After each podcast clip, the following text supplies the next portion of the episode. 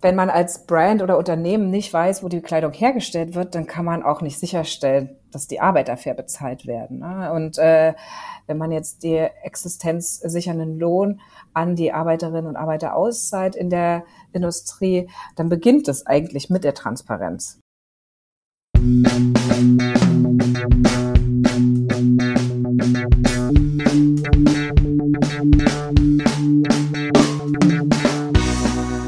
Moin und herzlich willkommen zu Fair Fashion Talk, deinem Podcast über faire und nachhaltige Mode. Ich bin Sabine Paulsen, deine Gastgeberin und ich freue mich sehr, dass du bei diesem Podcast gelandet bist. Seit 2021 interviewe ich regelmäßig interessante Persönlichkeiten oder Organisationen aus dem Bereich Fair Fashion bzw. nachhaltige Mode. Es macht mir unheimlich viel Spaß, mein Wissen und meine Erfahrungen über mein Herzensthema mit dir zu teilen. Und vielleicht kann ich auch dich dadurch motivieren und dafür begeistern, diese wichtigen Themen in deinem Alltag mit einzubinden und zu berücksichtigen. Karina Bischoff ist die Mitgründerin und Geschäftsführerin des Vereins Fashion Revolution Germany. Mit ihr unterhalte ich mich heute über das Thema existenzsichernde Löhne. Die meisten ArbeiterInnen in der Textilbranche erhalten lediglich einen Mindestlohn, der mehr oder eher weniger zum Leben reicht. Warum ist es so schwierig, einen gesetzlich existenzsichernden Lohn festzulegen und wie könnte es sinnvoll funktionieren. Mit der Kampagne Good Closes Fair Pay versucht Fashion Revolution mit weiteren Partnern, eine Million Unterschriften zu sammeln, um die Europäische Kommission dazu aufzufordern, Rechtsvorschriften zu diesem wichtigen Thema zu erlassen. Hör dir diese Folge an, um zu erfahren, was du als einzelne Person unternehmen kannst, um dieses Thema voranzubringen. Hallo Karina, herzlich willkommen zu meinem Podcast Fair Fashion Talk. Schön, dass du da bist. Hallo, schön, dass ich hier sein darf. Ja, total gerne. Und wir haben heute auch ein ganz tolles Thema, existenzsichernde Löhne. Aber erst einmal möchte ich, dass du dich vorstellst, wer du bist und was du so machst. Ja, also ich ähm, bin Karina, äh, ich bin die Mitbegründerin von dem Verein Fashion Revolution Germany und auch äh, als Vorstand tätig schon fast von Beginn an. Und jetzt seit ein paar Jahren kann ich auch mich Geschäftsführerin des Vereins und versuche ähm, da die Strukturen so aufzustellen, dass wir halt immer stabiler und äh, stärker auch werden. Wir sind ja auch in verschiedenen Städten in Deutschland tätig und da gehört auch sehr viel Organisation und Struktur dazu. Das glaube ich, ja. Ihr macht ja wirklich auch super viel bei der Fashion Revolution. Also wir könnten wahrscheinlich auch noch diverse andere Themen heute besprechen oder generell uns über die Fashion Revolution austauschen. Das machen wir bestimmt auch nochmal. Heute wollen wir erstmal über die existenzsichernden Löhne sprechen.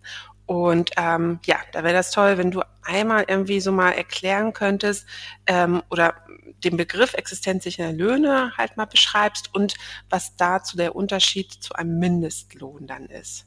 Ja, ja, genau. Also der existenzsichernde Lohn, der wird ja auch oft mit dem äh, nationalen Mindestlohn verwechselt oder auch synonym teilweise verwendet. Und äh, er ist eigentlich, ähm, beschreibt die Höhe des Einkommens, das bestimmt wird, um einen angemessenen Lebensstandard zu gewährleisten. Und ähm, das bedeutet halt, äh, dass sich die äh, Mitarbeiter, dass sie sich ein genug Nahrung leisten können, die Wohnung gewährleistet ist, Bildung, das Gesundheitssystem, aber auch darüber hinaus noch so ein Puffer, falls es jetzt äh, vielleicht auch mal unerwartete Ereignisse gibt. Und im, im Vergleich dazu ist jetzt ähm, der Mindestlohn gesetzlich vorgeschrieben und der wurde ursprünglich halt auch so definiert, dass er die Arbeitnehmer ähm, über die Armutsgrenze hinaus äh, quasi bringt. Aber das reicht in den meisten Fällen überhaupt nicht aus. Also der, dieser Mindestlohn, der ist einfach nur in seltenen Fällen äh, genug, dass dann auch davon die Angehörigen mit äh, versorgt werden können. Hm. Und äh, du hattest eben schon so ein paar Punkte genannt, die den existenzsichernden Lohn ausmachen. Also die sind dann wirklich auch ähm, fixiert, also festgelegt. Das müssen dann halt Punkte sein, die man mit einem existenzsichernden Lohn halt ähm, abdecken kann. Gibt es da, ja, ist das irgendwo ähm, niedergeschrieben, festgelegt, ähm, gesetzlich festgelegt oder gibt es da auch ähm, Methoden, mit denen man dann so einen existenzsichernden Lohn dann berechnen kann? Also es gibt Gewerkschaften, Arbeitsgruppen und Wissenschaftler, die haben auch jetzt glaubwürdige Methoden entwickelt, um so einen existenzsichernden Lohn in den Ländern oder Regionen zu berechnen, äh, in denen unsere Kleidung jetzt hergestellt wird. Aber wir also jetzt von äh, Fashion Revolution und auch durch die Kampagne Good Clothes Fair Pay mit der Forderung, die wir an die EU haben. Wir haben jetzt keine bestimmte Methode, die wir vorschlagen. Ähm, denn wir wissen auch, dass die Europäische Kommission eigene Benchmarks für einen existenzsichernden Lohn ähm, erstellen wird. Und deswegen sind wir jetzt der Ansicht, also äh, wir haben jetzt auch da verschiedene Komponenten, die wir damit rein berechnen. Und das sind jetzt, sage ich mal, die vier, die wir jetzt auch vorschlagen würden, was dazu gehört. Und das wären jetzt zum einen die Nahrung, dann das Wohnen, andere Grundbedürfnisse wie zum Beispiel jetzt Transport und Gesundheitsversorgung und äh, wie ich ja jetzt auch gerade schon gesagt hatte, also nochmal so ein Spielraum für unvorhergesehene Ereignisse, wie jetzt zum Beispiel Krankheit oder Unfälle. Hm. Kannst du auch mal so ein Beispiel irgendwie bringen aus, egal jetzt aus welchem Land, Bangladesch, China, Pakistan oder auch ein europäisches Land, wie da der Unterschied ist zwischen Mindestlohn, Existenzsicherlohn? Hast du da mal so Zahlen, damit man sich das mal so vorstellen kann, wo da wirklich der Gap ist? Oder ähm, das, äh, es gibt so ein, äh, auch einen ähm, Rech Rechner, den man, äh, wo man mhm. sich das anschauen kann. Da verlinken wir auch auf der Seite ähm, von Good Close Fair Pay dazu. Wenn man da unter mhm. den FAQs geht, da kann man äh, sich diesen ähm, äh, Living Wage Indicator ist es, glaube ich. Mhm. Ähm, können wir ja vielleicht auch nochmal in die Show Notes den Link dann packen. Ich bin jetzt so mit Zahlen äh, nicht ganz so gut bestückt äh, und will mich da mal nicht so richtig aus dem Fenster lehnen. Deswegen würde ich sagen, da kann man das sich einfach mal auf den, ähm, auf der, also es ist wie so ein Mapping quasi. Mhm. Und dann sieht man auch, auch wenn man jetzt zum Beispiel mal ähm, gesetzliche Mindestlöhne googelt, das hat mich jetzt ziemlich ähm, erschrocken, auch was in Europa teilweise noch als mhm. Mindestlohn existiert. Und ähm, äh, also teilweise gibt es ja auch gar keine gesetzlichen Mindestlöhne. Ne? Also die, das ist halt wirklich äh, Wahnsinn, wenn, wenn man das, wenn man sich da mal ähm, damit beschäftigt. Ähm, da sind wir wirklich noch äh, sehr, sehr gut damit bestückt äh, mit Deutschland äh, und äh, jetzt den, der 12 Euro ähm, Mindestlohnforderung. Äh, ne? Also ich sag, genau. Ja, ich denke auch, irgendwie man denkt immer so allgemein ja auch, Produktion Europa ist immer alles super und da passt immer alles, aber ich glaube, da haben wir auch durchaus das ein oder andere Land, ich jetzt so vielleicht an Bulgarien, Rumänien oder so denke, ähm, wo auch vielleicht gerade mal der Mindestlohn gezahlt wurde, auch allgemein die sozialen und Sicherheitsanforderungen auch nicht wirklich dem Standard entsprechen, den wir uns halt einfach wünschen. Ja, ja. Und äh, Genau, das ist ja auch die Forderung jetzt von der Good Close Fair Pay Kampagne. Da, da geht es ja um die ganze Lieferkette und die wirklich die einzelnen Länder, dass sie auch abgedeckt sind und abgesichert sind, was äh, die ähm, äh, Löhne angeht und die sozialen Bedingungen und äh, nicht nur wirklich das äh, Land, in dem die Kleidung jetzt hergestellt wird oder der, äh, das die zweite ähm, äh, die zweite Stufe, sondern wirklich die ganze Stufe, äh, Stufen sich angeschaut werden und vom Baumwollfeld zum Beispiel, also vom Beginn der, der Kleidung bis hin zum, äh, zum Verkauf. Und mhm. das ist wirklich nochmal ein Unterschied. Also ähm, bei, bei, bei der Forderung, die wir jetzt auch an die Europäische Kommission stellen. Dann wollen wir jetzt gleich mal auf die Good Closes Fair Pay Kampagne nochmal zurückkommen. Du hast jetzt schon ein paar Mal erwähnt. Ähm, genau, du hast eben schon im Eingang, wo noch kein Zuhörer, keine Zuhörerin dabei war, gesagt, es fehlen noch einige Unterschriften. Ähm, dann würde ich dich jetzt echt einfach, einfach mal bitten, dass du mal von dieser Kampagne ein bisschen berichtest und was eure Forderungen sind, was ihr noch dafür benötigt und wo vielleicht die ZuhörerInnen halt auch ein bisschen unterstützen können einfach. Ja, also die äh, Good Clothes Fair Pay Kampagne ist eine europäische Bürgerinitiative und das ist halt ein einmaliges äh, Werkzeug auch von der Europäischen Kommission, wie man direkt äh, Gesetze auch mitbestimmen kann und Vorschläge einreichen kann bei der Europäischen Kommission. Und wir brauchen eine Million Unterschriften von EU-Bürgern bis Juli äh, 2023, damit wir quasi unsere Forderungen auch ähm, einreichen können. Ähm, und das bedeutet, also das wird auch jetzt nach den Ländern und nach den Ein, äh, Einwohnern pro Land berechnet und Deutschland ist da sehr stark vertreten und äh, wir haben ja jetzt äh, schon äh, die Initiative Lieferkettengesetz gehabt, die sich da auf nationaler Ebene auch einsetzt und da auch schon Unterschriften gesammelt hat. Aber bei uns geht es dann halt wirklich, dass diese Unterschriften, die wir jetzt sammeln, die alle digital sind, fast alle digital, ähm, dass die dann auch äh, ähm, direkt weitergeleitet werden zu der Europäischen Kommission. dafür gibt es dann auch die Webseite von Good Close Fair Pay und es gibt auch schon sehr viele Partner, die da mit on board sind und äh, die Kampagne unterstützen. Und ich hoffe auch, dass wir jetzt im, im Zuge von dem zehnjährigen Jahrestag von Rana Plaza, also in dem Jahr jährt sich ja das äh, schreckliche Unglück schon jetzt zehn Jahre, dass wir da wirklich auch nochmal die Aufmerksamkeit wirklich auf diese äh, Missstände in der Industrie richten können und, und äh, wirklich auch die Dringlichkeit äh, aufzeigen, die, die wir brauchen, um jetzt äh, eine Veränderung in, in, ähm, in dem System auch herzurufen. Und ähm, wir haben jetzt um die 100.000, also es fehlen jetzt noch ein paar, aber dann sind es 100.000 Unterschriften und das ist äh, ein Zehntel, aber wir sind schon die Hälfte der Zeit durch. Also deswegen ist wirklich jede Unterschrift wichtig. Das tut ja auch nicht weh. Also äh, wenn man äh, äh, davon überzeugt ist oder man möchte sich gerne für faire Mode einsetzen, dann ist es wirklich eigentlich die einfachste Möglichkeit zu helfen. Und wenn man darüber hinaus vielleicht noch ein bisschen mehr tun möchte, dann kann man einfach auch das in seinen sozialen Netzwerk teilen. Wir posten ja auch immer ziemlich viel bei uns in den Kanälen äh, von Fashion Revolution, aber auch von der Good Clothes Fair Pay Kampagne.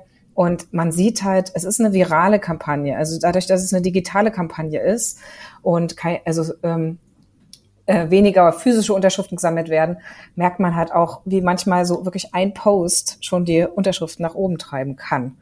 Ähm, ich muss sagen, in Deutschland ist das noch etwas C. Wir sind irgendwie nicht so die, äh, vielleicht hängt es auch damit zusammen, dass wir so viele verschiedene ähm, Kampagnen gerade am Laufen hatten. Aber ähm, das könnte noch ein bisschen mehr sein. Also wenn ich da Schweden sehe, in Schweden, da, haben, da gab es ein Influencer-Event äh, im Dezember und da gab es durch dieses eine Event um die 5000 Unterschriften gleich. Ne? Und es gibt in der Slowakei eine Influencerin, die hat ähm, wenn die einen Post macht, gibt es gleich tausend Unterschriften mehr. Und wir, wir müssen da wirklich sehr viel dafür kämpfen in Deutschland. Ich weiß nicht, die, die, die sind ein bisschen träge. ähm, oder vielleicht liegt es auch wirklich daran, dass wir schon so viel gerade am Laufen haben, aber es ist ja wahrscheinlich auch in den anderen Ländern so. Ich, keine mhm. Ahnung. Ähm, ja. Ich weiß es auch nicht. Vielleicht müssen wir auch, also ich werde es natürlich auch nochmal diverse Male auf ja. sämtlichen Kanälen posten, na klar, auf jeden Fall. Und ihr habt ja auch ähm, so ein bisschen Material, halt so nette Grafiken und Layouts irgendwie, die man halt auch nutzen kann, die man halt teilen genau. kann. Es ist ja nicht nur einfach so, bitte unterschreiben Sie hier, sondern es ist ja auch ein bisschen mit Infos und ähm, ah, ich weiß es auch nicht. Ähm, man das dann noch ähm, halbes Jahr jetzt noch ist natürlich echt nicht mehr so lang, ne? Ja. Also es, wir sind ja da auch mit unseren Partnern im Gespräch und es ist Fair Trade äh, ist mit dabei, die Clean Clothes Campaign wird jetzt noch mehr mithelfen, äh, Greenpeace, wir werden zusammen auch Kleidertauschpartys organisieren in Richtung äh, Fashion Revolution Week. Und da gibt es ja da auch unterschiedlichste Möglichkeiten. Also für jeden, wenn man jetzt einen Laden hat, kann man ja auch einfach ein Poster auslegen oder Flyer, dann das ist da ist der QR-Code drauf und dann kann man wird man dann weitergeleitet zu der Kampagne. Und ich, ich muss sagen, also Deutsch, es ist für jedes Land immer unterschiedliche Kriterien Kriterien, die man, die man braucht, um sie jetzt dort zu unterschreiben. Und für deutsche Bürger ist es wirklich super einfach. Da braucht man noch nicht mal eine äh, Ausweisnummer. Es reicht eigentlich so das Geburtsdatum und der Name so, sozusagen. Ne? Also deswegen ist es so schnell äh, machbar. Und äh, ich glaube, der Effekt, also den wir haben, das ist wirklich auch einmalig, dass man, das ist auch die erste Bürgerinitiative auf EU-Ebene, oder weltweit, die sich für so eine gesetzliche Bestimmung einsetzen in der Textilindustrie. Und das ist halt wirklich äh, Wahnsinn. Und ähm, es gab sehr, sehr viele Gespräche im Voraus, äh, wo Fashion Revolution und Fairware Foundation, die beiden sind ja mit die Hauptinitiatoren zusammen mit der ASN Bank, die haben ähm, sich da auch äh, angepasst an die Forderungen, an, die, an das äh, Sorgfaltspflichtengesetz. Deswegen hat es auch ziemlich lang gedauert, bis sie, dann die Kampagne wirklich gestartet wurde, weil sie sich abstimmen wollten. Die wollten jetzt nicht was extra machen, sondern es sollte eine Erweiterung sein und eine Vertiefung zu dem Gesetz. Das ist äh, äh, das, äh, sag ich mal, Lieferkettengesetz allgemein äh, bezieht sich ja jetzt nicht nur auf die Textilindustrie und wir fordern ja wirklich ähm, für die äh, Textilindustrie nochmal eine Verschärfung des Gesetzes, dass das nicht wieder irgendwelche äh, zu viele Schlupflöcher gibt, mhm. in denen man sich dann äh, wieder verlieren kann und ähm, das Ganze, sag, sag ich mal, so ein bisschen weich wäscht.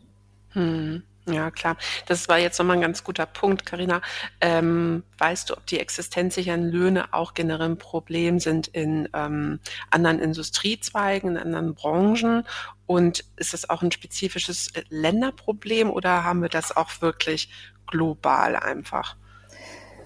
Also ich sag mal, die existenzsichernden Löhne sind ja jetzt ähm, bezogen auch auf äh, den äh, bestimmten Ort, in dem man lebt. Also nicht nur für ein ganzes Land, sondern äh, es wird ja meistens, wenn man den Mindestlohn sieht, der wird ja meistens national festgelegt und das wird dann quasi, äh, das ist aber dann auch ein bisschen unterschiedlich, weil wenn man jetzt auch in Deutschland zum Beispiel sieht, Nord, äh, Ost- und Westdeutschland, wie lange es da noch diese Kluft gab und so ist es ja jetzt auch in anderen Ländern. In den Städten gibt es ein ganz anderes äh, Gefüge als auf dem Land.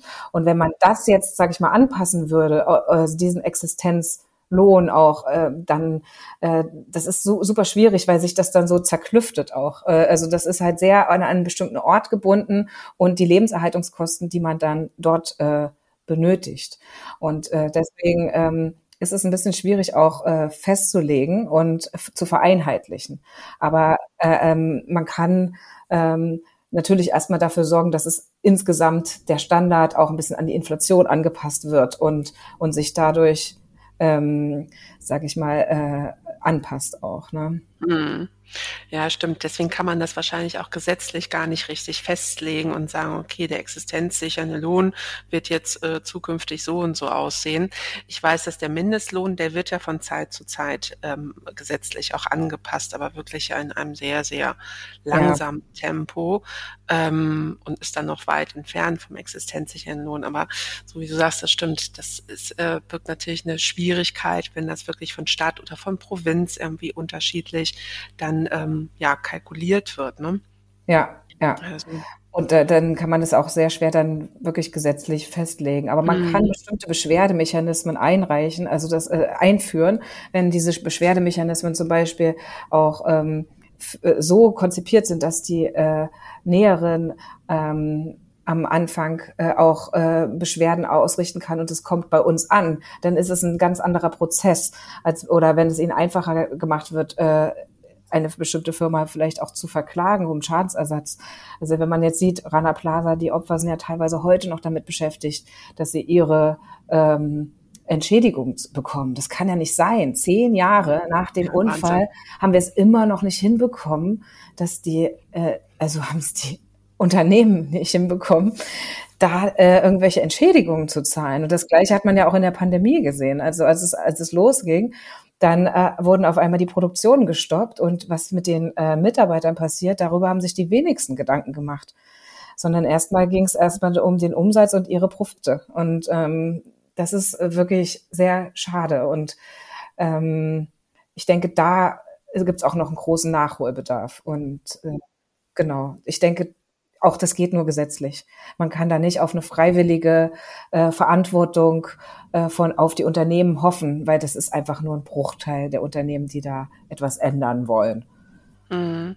Ja, es ist immer schade, ne? Das ist halt genau, äh, wenn man es auf freiwilliger, netter Basis irgendwie versucht, funktioniert es meistens nicht. Es muss dann immer erstmal ja wehtun dann eigentlich, bis sich dann irgendwie was rührt. Und ähm, da wären wir eigentlich dann ja auch bei dem Thema ähm, wieder, okay, es ist wieder das Problem am Ende der Lieferkette einfach, äh, die oder derjenige ähm, hat das Leid dann zu tragen, ähm, dann ist ja auch wirklich das Thema Transparenz da einfach sehr, sehr wichtig wieder. Also es ist grundsätzlich immer wichtig, aber gerade dann halt auch, wenn es um diese Bezahlung geht, musst du ja auch dann wirklich wissen, okay, wo kommt mein Produkt her, wo kommen die Zutaten her, wo kommen die Materialien her, ähm, damit du halt dementsprechend auch reagieren kannst. Ja, ja. Also ich denke auch, wenn man als Brand oder Unternehmen nicht weiß, wo die Kleidung hergestellt wird, dann kann man auch nicht sicherstellen, dass die Arbeiter fair bezahlt werden. Ne? Und äh, wenn man jetzt die existenzsichernden Lohn an die Arbeiterinnen und Arbeiter auszahlt in der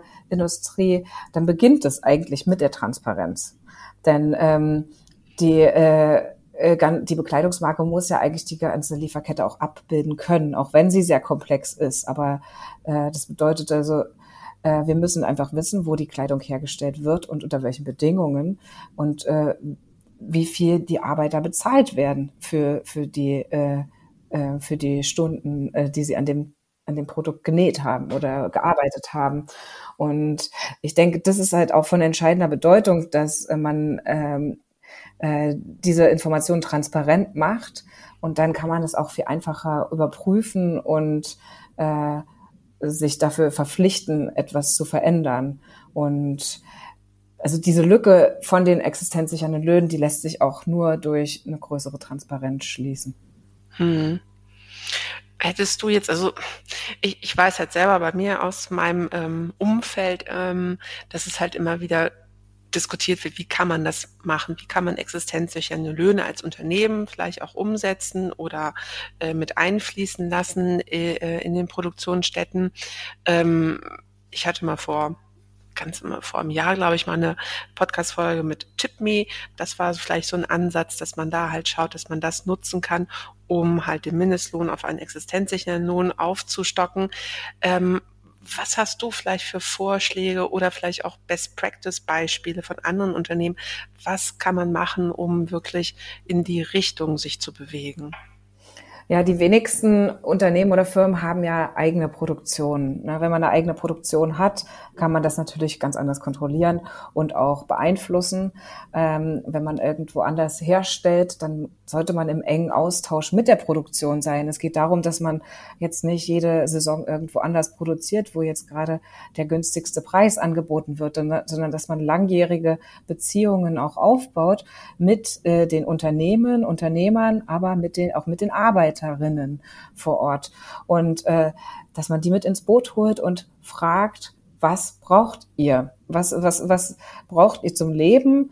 Oder wie können wir euch unterstützen? Mit welchen Projekten? Ähm, äh, dass dieser Austausch wirklich sehr engmaschig ist. Und äh, das ist in einem großen Konzern, kann ich natürlich total gut verstehen, auch nicht so einfach möglich, aber es ist auch möglich. Also ich denke, wenn man es wirklich möchte, dann kann man da bestimmte ähm, Prozesse einführen und einfach sich auch verpflichten, mit bestimmten äh, Produktionsstätten zusammenzuarbeiten und dann ähm, über Jahre hinweg dort auch äh, ein, einfach auch eine Sicherheit aufzubauen für die Firmen und für, für die Mitarbeiter. Und also es geht nur im direkten Austausch, denke ich. Kennst du schon Yesango, den New Fair? Das ist unser Online-Shop für nachhaltige Produkte. Mit Yesango möchten wir nachhaltigen Brands eine weitere Plattform bieten, ihre Geschichte zu erzählen und dir wertvolle nachhaltige Produkte vorzustellen. Du findest neben Fair Fashion, nachhaltigen Schmuck, Schuhe, auch innovative und kreative Home- und Lifestyle-Artikel. Wir legen sehr viel Wert auf Transparenz und daher ist es uns wichtig, dir die Marken und deren Produkte mit interessanten Informationen vorzustellen und dich somit bei deinem bewussten Konsum zu unterstützen. Das ein oder andere Brand hast du vielleicht auch schon einmal in einem Interview in meinem Podcast gehört. Schau doch einfach mal vorbei. Vielleicht findest du bei Yesango dein neues Lieblingsbrand. Den Link findest du in den Show Notes. Aber auch eben hattest du noch was gesagt, da fiel mir auch wieder was ein, ähm, was auch mal bei uns diskutiert wurde, dass eher mal so die Idee war, dass man gar nicht ähm, den Arbeiterinnen ähm, Geld, zusätzliches Geld gibt, sondern eher das sind Naturalien vielleicht eher bezahlt, weil oft auch das Problem ist, dass die Arbeiterin ähm, kriegt mehr Gehalt, das bekommt dann der Vermieter mit, wo sie dann vielleicht wohnt. Ähm, der weiß das, knappt dann gleich bei ihr ein bisschen mehr Miete ab, dann kriegt das vielleicht auch noch der äh, Gemüsehändler um die Ecke mit, dass sie mehr Gehalt hat, erhöht dementsprechend auch die Preise und am Ende hat sie dann doch nicht mehr. Also ja. wäre das vielleicht auch noch eine Option, dass man gar nicht unbedingt auf das Finanzielle guckt, sondern eher sagt, okay, dann kriegen die Arbeiterinnen halt im Monat noch ein zusätzliches Kilo ähm, Reis oder Nudeln oder was, also andere Naturalien, die halt dann, äh, wofür sie dann nicht zusätzlich noch Geld ausgeben müssen. Ja, äh, auf jeden Fall. Das ist auch äh, total wichtig, dass es wirklich nicht nur von Geld bestimmt ist, sondern auch durch Maßnahmen. Es kann ja auch eine Art von Mutterschutz sein, Kinderzuschuss äh, oder äh, eine Betreuung der Kinder vor Ort. Ähm, dass, äh, dass es gewährleistet ist, dass äh, wenn sie äh, arbeiten, dass dann einfach die Kinder richtig betreut sind oder Schulen, die angedockt sind. Das, da gibt es ja unterschiedlichste Möglichkeiten, einfach eine Bildung den, mhm. den Kindern zur Verfügung zu stellen, äh, zu ermöglichen. Das ist ja schon ähm, bei vielen einfach ein, eine Vision noch und utopisch. Und das sollte aber eigentlich auch mit auf der Agenda sein, der Dinge, die selbstverständlich sind. Hm. Ja, vielleicht muss man wirklich von diesem äh, monetären Gedanken irgendwie wegkommen, dass man halt sagt, okay, vielleicht wirklich eher das anders dann halt einfach wiedergeben. Ähm, ja. Wie du sagst, zum Beispiel eine extra Schulausbildung, dass die dann gezahlt wird, vielleicht von der, von den Unternehmen oder halt, wie gesagt, zusätzlich im Monat äh, so und so viele Lebensmittel dann noch bekommt, um das einfach und, zu unterstützen. Ja, und sei es auch einfach eine Begrenzung der Arbeitszeit, weil viele arbeiten mhm. einfach noch viel zu lang und haben dann überhaupt gar keine Zeit mehr, sich um irgendwie dann nach der Arbeit Familie oder sonst was zu kümmern, sondern äh, sie sind nur am Arbeiten und diese Begrenzung auf eine Stunden, Höchststundenanzahl wäre natürlich auch mhm. ein, ein wichtiger Schritt. Ja, und diese Mehrarbeitszeit wird ja ganz oft gemacht, damit sie halt mehr Geld verdienen, dass sie halt vielleicht dann noch einen Zuschuss für die Überstunden bekommen. Aber da dreht man sich dann ja halt auch im Kreis. Das ist ja, ja dann ja. auch nicht wirklich das, ähm, das Ziel, was erreicht werden sollte. Ich also es kristallisiert sich dann ja auch wieder, finde ich, daraus, es sind wahrscheinlich größtenteils die Frauen, die davon auch wieder von, äh, von beeinflusst oder beeinträchtigt sind von den Löhnen. Ähm, oft ist es ja auch vielleicht auch so, dann sind sie die einzigen, die die Familie dann auch ernähren, ähm, genau die Kinder noch haben, den Mann noch zu Hause haben. Also von daher ist es da ja auch ganz, ganz wichtig, dass man da den Fokus auf die ähm, weiblichen Mitarbeiterinnen dann auch setzt in der Lieferkette. Ja, genau. Auch äh, gerade in der Bekleidungsindustrie, da geht man ja auch so von 80 Prozent aus äh, an Frauen, die äh, beschäftigt sind. Und mhm. das ist ja einfach der größte Teil. Und die müssen ähm, da wirklich sehr, sehr lange arbeiten und äh, teilweise auch unbezahlt äh, die Arbeit dann ähm, verrichten, damit es irgendwie fertig wird. Und ähm, dann haben sie noch die ganze Pflegearbeit, Kochen und Care-Arbeit, die sie zu Hause tun, die natürlich nicht bezahlt wird noch extra. Und deshalb sind sie jetzt nicht nur arm, was es äh, finanzielle angeht, sondern einfach auch äh, die zeitlichen Ressourcen. Mhm, absolut. Und jetzt fällt mir noch wieder was anderes noch ein, was das Problem nämlich auch oft bei dem finanziellen Aspekt dann sein kann. Ähm, das Geld wird ja vom Manager meistens von der Fabrik dann auch verteilt. Und das hat man ja auch oft schon mitgekriegt, dass derjenige, ja. äh, sind ja meistens dann auch Männer tatsächlich in den Fabriken, äh, sich das Geld lieber dann irgendwie in die Tasche stecken oder in die eigene Familie tragen, damit die Kinder dann vielleicht in England oder in den USA oder so studieren können, aber es dann auch gar nicht weiter abgeben.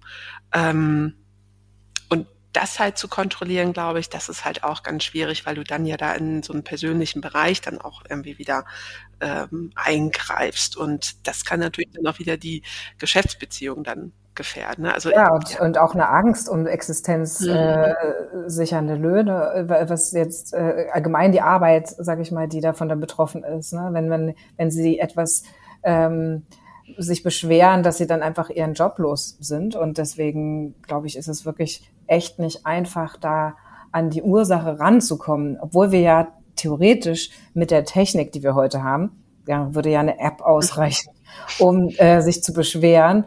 Aber dann brauchen die Person natürlich auch die technischen Möglichkeiten, um äh, äh, sich zu besch äh, beschweren zu können und ohne die Angst zu haben, dass sie kontrolliert werden. Das ist natürlich nicht einfach. Da braucht es wirklich ein, auch ein direktes Vertrauen und ein, ähm, vielleicht auch ähm, ja so eine Art Mundpropaganda, dass sich das dann so ein bisschen rumspricht in der Fabrik und und dass dann diese bestimmten Tools auch genutzt werden. Das kann man auch nur mit äh, regelmäßigen Kontrollen vor Ort wahrscheinlich äh, durchführen. Das geht jetzt auch nicht einfach, dass man jetzt sagt, ich und ich, ich setze jetzt meine App auf und dann äh, ist damit alles erledigt. Das ist einfach auch ein Prozess. Ja, absolut, ja. Und es ist halt auch immer, man muss es auch immer wieder kommunizieren und den MitarbeiterInnen halt zeigen, hier, passt auf, das könnt ihr machen, hier habt ihr eine Möglichkeit und es immer wieder erklären halt, damit es dann auch fruchtet und damit sie auch das Gefühl bekommen, okay, da ist auch wirklich jemand, der hört sich das an, das Problem, was ich habe. Ähm, und nicht, dass es einfach nur ins Leere dann halt geht, ne? Ja, ja. Und ähm, genau, du hattest vorhin auch schon das Lieferketten-Sorgfaltspflichtengesetz ja auch schon kurz angesprochen, das unter anderem in die Richtung auch äh, Forderung von existenzsicheren Löhnen halt geht. Ähm, wie siehst du das bei anderen Siegeln, Zertifikaten? Ich meine, dass der Global Organic Textile Standard, also GOTS, ähm, fordert es auch oder also noch nicht die hundertprozentige Umsetzung, aber dass man halt sich darum kümmert. Auch der grüne Knopf hat es mit aufgenommen. Wie siehst du da so die Ansätze? Sind die auch noch ein bisschen zu schwach oder kann da?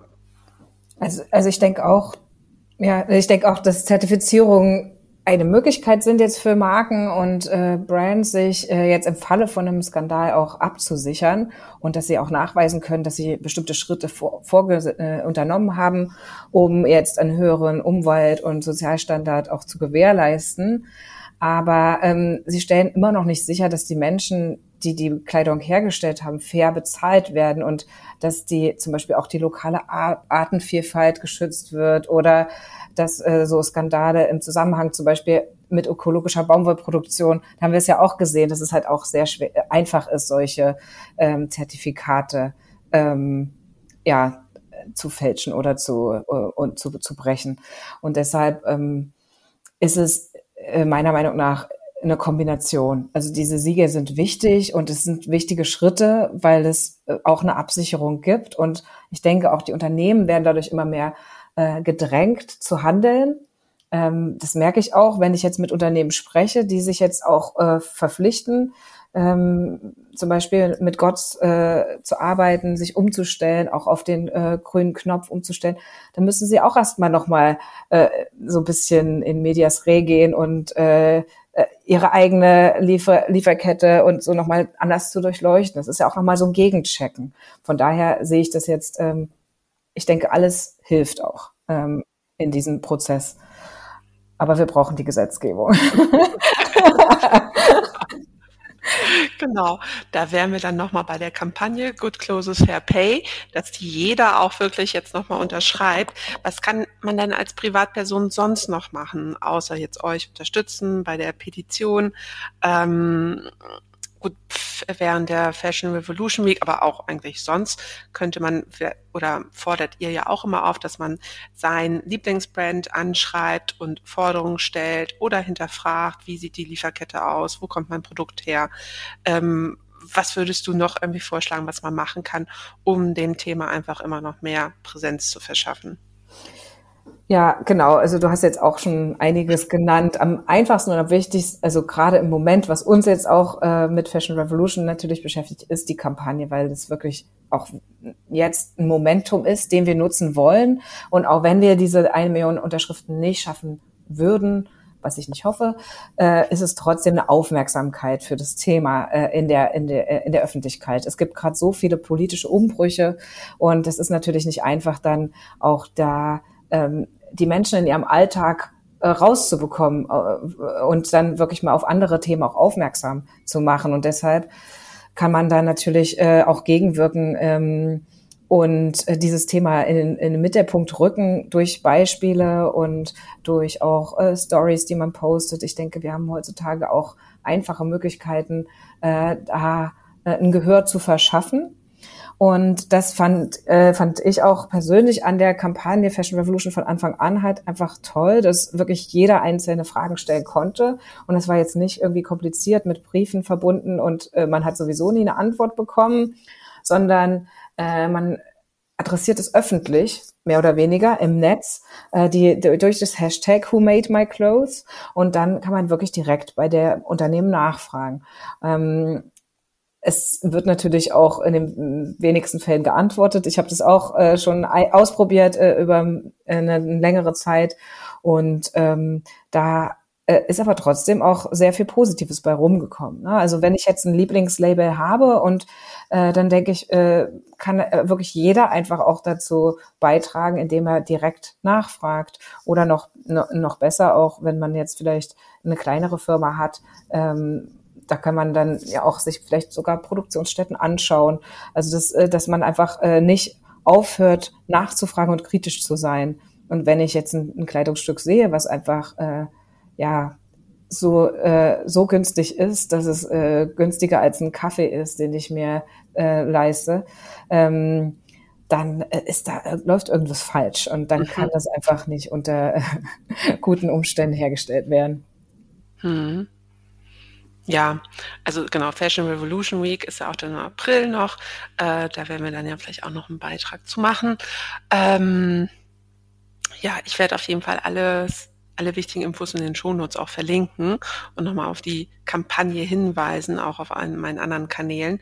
Ähm, jetzt zum Schluss, Karina, würde ich nochmal gerne einfach von dir ganz nicht pauschal wissen, aber was ähm, was für dich halt nachhaltige Mode, Fair Fashion bedeutet. Was sind so für dich die wichtigsten ähm, Aspekte dabei?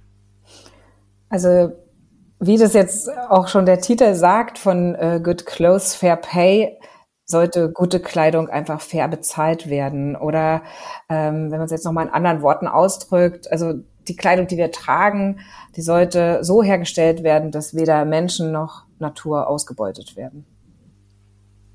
Hm. Das ist jetzt nochmal ein schöner Schlusssatz und ich finde, es umschreibt es auch wirklich gut. Und ähm, ich drücke auf jeden Fall die Daumen, dass die eine Million Unterschriften für die Kampagne zustande kommen. Also ich werde jetzt auch nochmal ganz groß die Werbetrommel rühren. Ähm, das sollte ja wohl machbar sein und dass wir, ich habe immer das Gefühl, auch man ist noch so in seiner Blase drin, aber die muss einfach größer werden. Also da müssen einfach mehr Leute noch rein und ähm, das auch verstehen. Ähm, das Problem ist, glaube ich, manchmal, wirklich, es muss erst vor der eigenen Haustür passieren, dass Leute reagieren einfach und es selber erfahren. Ähm, erst dann wird, glaube ich, irgendwie, ja, ja. die Erleuchtung dann kommen. Das stimmt. Aber wir versuchen es. Ja, ja, also genau. Ich denke auch, du hast ja auch gerade nochmal gesagt, was kann jeder Einzelne tun? Also wenn man jetzt irgendwie zum Beispiel auch im Bildungsbereich tätig ist als Lehrer oder ähm, hat man so einen Auftrag und wenn wir es schaffen, äh, bei den Schülern, Studentinnen ähm, da äh, darauf aufmerksam zu machen, dann äh, können wir so eine Generation äh, auch beeinflussen und, und in, in die Wege leiten. Ich denke, da gibt es auch einfache Möglichkeiten, wie man wirklich im Alltag auf dieses Thema aufmerksam machen kann. Es muss ja jetzt nicht immer äh, gleich mit einem Kleidungskauf oder mit der Kaufentscheidung zu tun haben, sondern es könnte vielleicht auch in den Themen, die uns jetzt äh, täglich auch begleiten, äh, äh, mit drin äh, implementiert sein. Und ich denke, da ist dieser Bildungsauftrag wirklich sehr, sehr wichtig. Auf jeden Fall. Na klar, das ist äh, die Jugendlichen neu sind die Zukunft halt von morgen und ähm, die müssen es einfach auch ähm, ja weitertragen. Aber ähm, ich glaube, es ist einfach ein durchgängiges Thema in sämtlichen Generationen. Also nee, ähm, wir werden unser Bestes tun und ich bin gespannt, wie es sich entwickelt. Also ähm, wenn dann im Juli die eine Million Grenze überschritten wurde. Carina, dann machen wir noch mal ein Interview. Oh ja. Spannend weiter. Ähm, also ich hoffe wirklich, dass es klappt. Und ich bin auch noch positiv eingestellt, was das angeht. Sehr gut. Sehr gut. Ich bedanke mich ganz, ganz herzlich für, äh, für dich, für, äh, für deine, bei dir, für dich, äh, ähm, nee, für deine Zeit, so heißt es jetzt und ähm, wünsche noch einen schönen Tag und dann hören wir wieder voneinander. Ja, super. Vielen Dank dir für deine tollen Fragen. Sehr gerne. Bis dann erstmal. Ciao. Tschüss. Das war Fair Fashion Talk, der Podcast rund um das Thema nachhaltige Mode. Stell du dir doch einfach mal vor, wie es wäre, wenn du nur einen Mindestlohn erhältst. Wie viel Geld hättest du im Monat zur Verfügung? Wie würde dein Leben damit aussehen? Worauf müsstest du verzichten? Und warum sollten ArbeiterInnen in der gesamten Textilbranche nicht auch das Recht auf einen existenzsichernden Lohn haben? Unterzeichne am besten gleich die Petition von der Kampagne Good Closes Fair Pay, damit diese Forderung mehr als eine freiwillige Forderung wird. Wenn dir diese Folge gefallen und dich inspiriert hat, dann freue ich mich, wenn du Fair Fashion Talk abonnierst eine Bewertung hinterlässt und ihn in deinem Netzwerk teilst. Weitere Informationen findest du in den Shownotes und auf www.fairfashiontalk.de. Gerne kannst du mir auch deine Fragen und Anregungen zusenden. Ich freue mich über jede Art von Feedback. Und auf jeden Fall freue ich mich, wenn du bei der nächsten Folge wieder dabei bist.